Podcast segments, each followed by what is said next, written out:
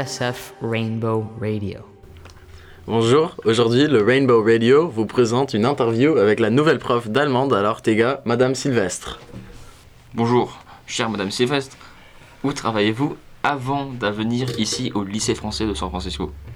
Bonjour, euh, avant de venir ici, je travaillais en France, euh, près de Besançon, à Morteau, donc c'est un petit village.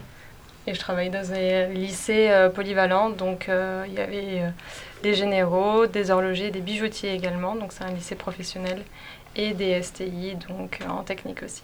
Est-ce que les bijoutiers y prenaient allemand? Oui, les bijoutiers et horlogers prenaient allemand parce qu'en fait, Morteau est situé à quelques kilomètres de la Suisse. Du coup, effectivement. Le meilleur pays du monde?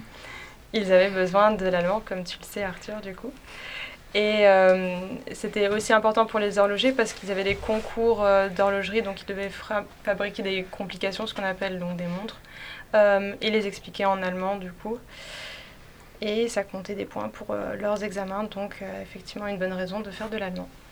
Donc comme vous l'avez soutenu, hein, l'importance de parler allemand en Suisse, notamment car la Suisse, ce pays multiculturel avec les quatre langues parlées, dont l'allemand, le français, l'italien et un petit peu du roman. L'allemand qui est donc d'ailleurs la langue principale et la langue nationale de ce très beau pays. On comprend donc tout l'intérêt et toute l'importance de votre rôle pour ces horlogers. Merci Arthur pour ton soutien. Qu'est-ce qui vous a amené à enseigner dans ce lycée? Euh, ce qui m'a emmené à enseigner dans ce lycée, c'est que je voulais euh, aller à l'étranger. Les places en tant que prof d'allemand à l'étranger sont très très rares. Malheureusement, on ne demande pas beaucoup de profs d'allemand à l'étranger. Et en fait, euh, j'ai trouvé ce poste et j'ai candidaté.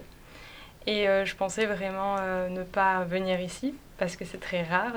Et j'ai eu la bonne surprise d'obtenir ce poste en printemps de l'année dernière c'est pour moi une belle occasion aussi de, changer un petit peu d'établissement, de voir d'autres choses, d'améliorer aussi mon anglais, enfin, et de voir aussi la culture, de connaître un nouveau pays, une nouvelle ville et voir plein de choses. D'ailleurs, euh, très intéressant, euh, comment, euh, une petite question pour complémenter ce sujet, comment est-ce que vous vous adaptez, comment est-ce que vous intégrez cette nouvelle culture américaine qui est complètement à l'opposé de la culture allemande? Et française aussi et française aussi du coup. C'est vrai que le premier choc culturel dans le lycée, c'est que on n'a pas de cantine, on va dire. C'est vrai qu'on apprécie avoir un repas déjà tout fait, mais c'est bien parce qu'on s'adapte. Après, la deuxième chose aussi, c'est un peu le, le temps. Je pensais que la Californie était très ensoleillée et assez chaud, mais en fait non, c'est assez pluvieux et très grisâtre. Et pour l'instant, pas d'autres choses qui me viennent à l'esprit c'est assez intéressant de voir une nouvelle ville.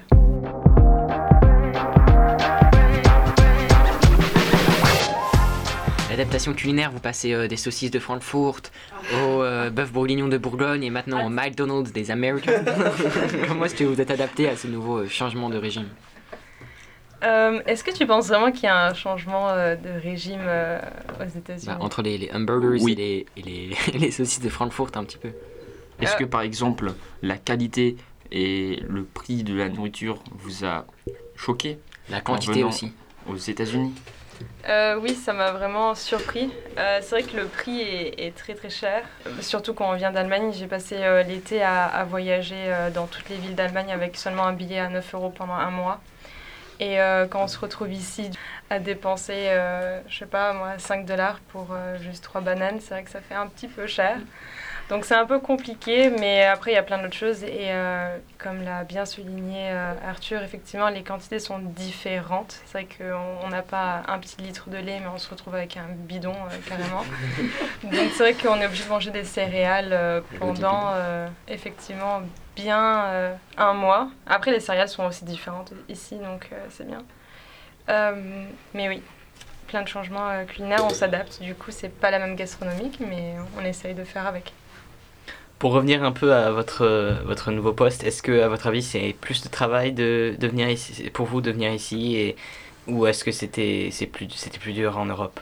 Euh, c'est carrément plus de travail ici. L'année dernière, en fait, je n'avais que des lycéens, donc seconde, première, terminale, et des bijoutiers, mais c'était à peu près le même niveau, euh, puisqu'ils venaient d'Alsace, donc très bon niveau d'allemand. Mais là, du coup, j'ai du collège, donc je suis obligée de refaire tous des cours de collège, et je fais de l'initiation à Ashbury, donc aussi autre, euh, autre on va univers.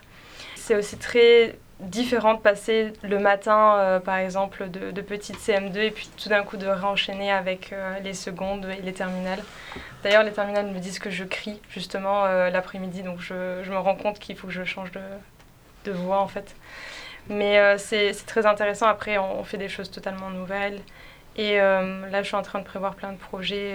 J'ai des élèves qui m'ont dit qu'ils aimaient bien voilà, certains pays, donc j'essaie de voir avec certains pays si je peux faire des projets avec. Et euh, d'ailleurs aussi, on sait que cette école est un peu euh, est très bien, c'est-à-dire qu'il demande plus, on demande des activités extrascolaires, de, de prendre des responsabilités. Est-ce que vous faites quelque chose en dehors euh, du cursus euh, scolaire, comme un- une activité en plus que vous managez ou que vous orientez Donc, je manage aussi euh, du coup le club de radio, comme, Radio Bravo, radio comme l'a fait euh, la précédente professeure d'allemand. Et euh, pour l'instant, à l'extérieur, euh, oui, je suis dans des clubs sportifs et je fais du volontariat aussi. Donc pour l'instant, c'est tout ce que je fais, mais je pense que c'est à voir après. Est-ce que vous vous attendiez à cette tâche de travail supérieure en venant ici? Euh, J'aime bien apprendre du coup euh, des défis, etc. Donc même si j'ai des classes compliquées, euh, à chaque fois que je sors de ces classes-là, bah, du coup ça me donne envie de, de repenser mes cours et de voir ce que je peux faire avec. Donc il y a forcément quelque chose de nouveau à apprendre et, et c'est un petit peu ce qui m'intéresse aussi, c'était de tout remettre à plat, on va dire, et de- d'apprendre de nouvelles choses en termes pédagogiques et euh, aussi de méthodes de travail. par rapport à l'environnement scolaire euh, de cet établissement Est-ce qu'il y a des choses qui vous surprennent ou que vous trouvez anormales? C'est euh, quelque chose de différent. Les salles sont plus petites aussi, donc euh, on s'adapte.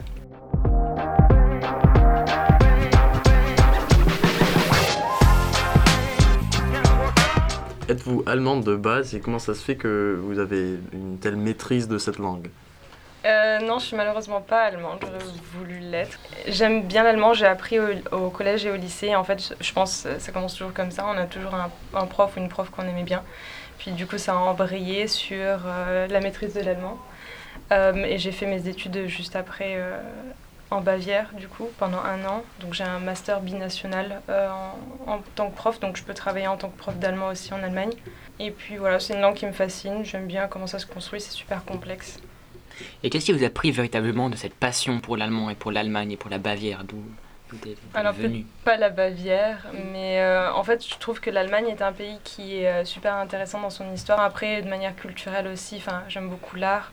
Donc, tout ce qui est euh, en Autriche comme Klimt, etc., c'est vraiment des œuvres qui me fascinent.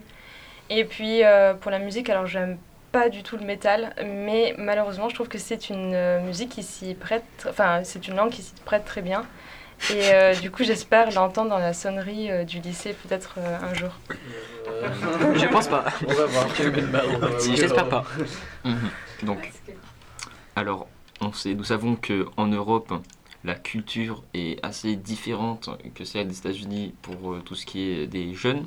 Et est-ce que donc dans vos classes, vous avez remarqué des différences de comportement parmi les élèves? Non, pas vraiment. Vous êtes fatigué à partir de 15h. vous êtes 8 heures.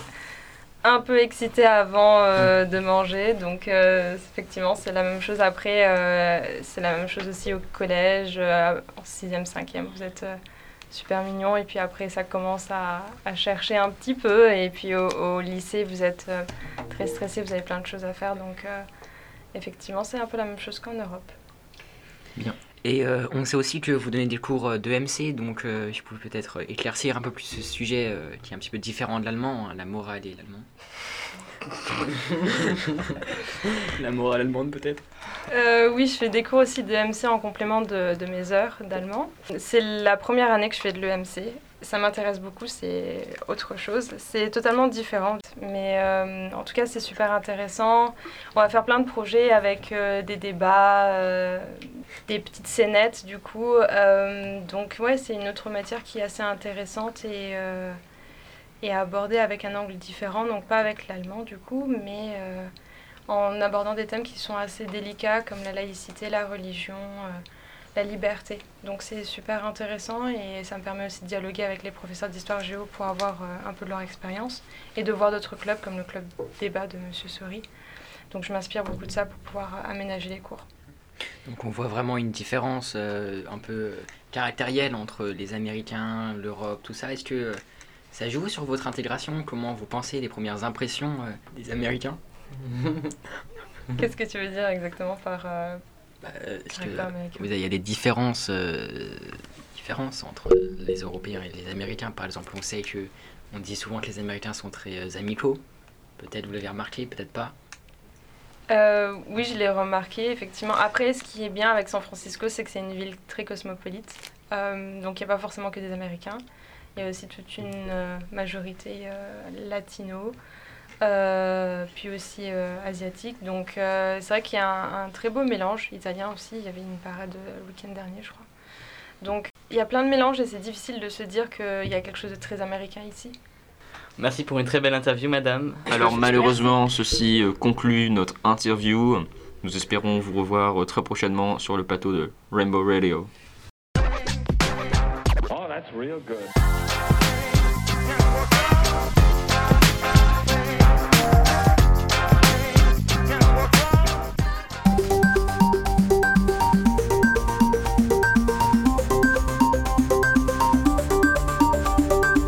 LFSF Rainbow Radio.